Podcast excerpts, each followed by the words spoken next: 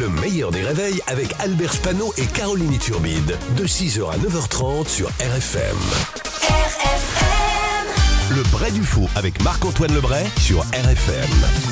Accusé d'infidélité, Neymar a fait des excuses sur Instagram à son amoureuse qui est enceinte. Et euh, bonjour, euh, à quelle amoureuse enceinte exactement? Parce que, bon, Neymar, euh, avec lui, il faut être précis. hein. Bon, euh, Kylian Mbappé, c'est pas la peine d'en rajouter. Avouez que c'est quand même un peu classe, on va dire, d'avoir reconnu sa faute. Oui, euh, là, je suis, je suis d'accord, euh, c'est classe. D'ailleurs, euh, il a combien d'abonnés euh, sur Instagram, Neymar? 210 millions, c'est ça? Donc ça veut dire que là, il y a 210 millions de gens qui savent que sa meuf est cocu. Mm. Mm. Ça, c'est vraiment la grande classe. Hein. Ah, il doit être ravi. hein. Franchement, je crois que même se balader en plein Paris avec un mégaphone en criant Hé, vous voyez ma meuf? Bah, elle voit rien du tout. Bah, ça aurait pas été aussi classe. Allez, au revoir, Madame Roulette et Monsieur Roulotte. Rien à voir, Éric Zemmour, maintenant un dirigeant de la CGT, a été interpellé voyons. pour avoir euh, tenu des propos antisémites à votre rencontre en vous lançant sur le quai d'une gare, je le cite, tu prends le train pour Auschwitz.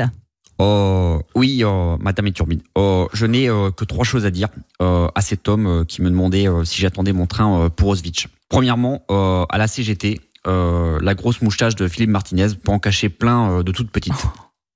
Si vous voyez euh, ce que je veux dire. Ah oui. Euh, deuxièmement, euh, je sais que à la SNCF, ils ont pas mal de retard avec leur train, mais là, euh, 85 ans, ça ferait quand même beaucoup. Et troisièmement, attaquer quelqu'un sur son origine ou sa religion, c'est digne d'un haineux, d'un faible, d'un nul. Bref, c'est digne de moi.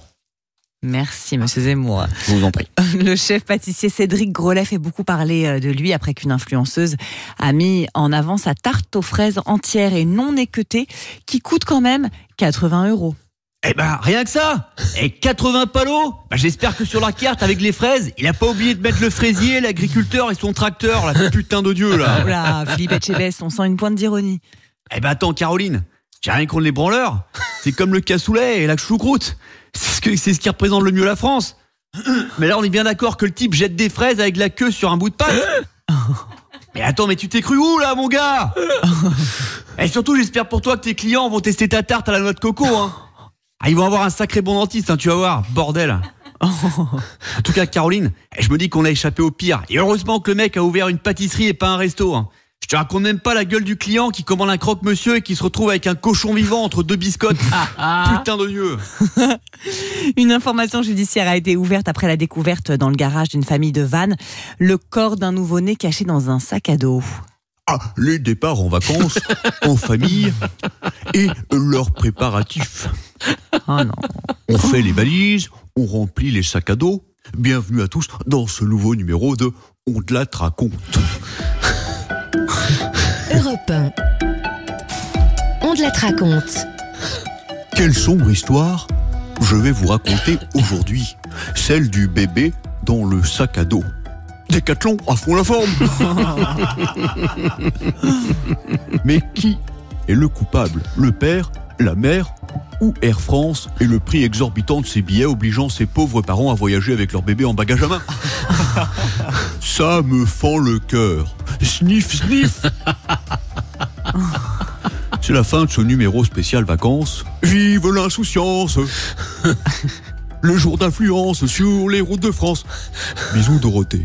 Je vous laisse. Je vais préparer l'émission de demain. L'histoire du tueur au smoking, surnommé ainsi, car il signait ses meurtres en faisant un joli petit nœud papillon au pénis de ses victimes. C'est précis.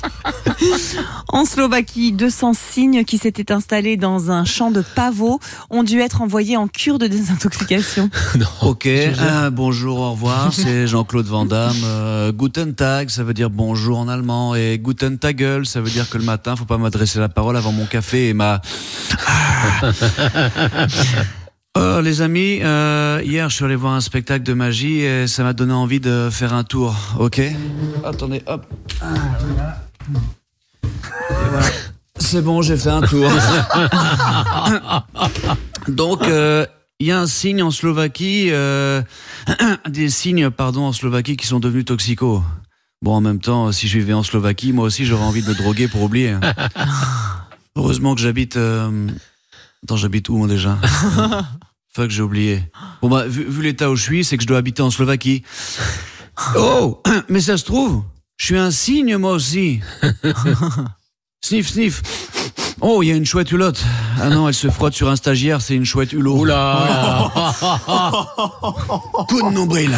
Bravo Marc-Antoine Marc-Antoine Lebré qui jouera son spectacle les 19 et 20 juillet à Avignon, c'est avec RFM. Marc-Antoine Lebré qui sera avec nous euh, lundi matin à 8h15 évidemment. Et d'ici là, vous pouvez tout retrouver sur les réseaux sociaux.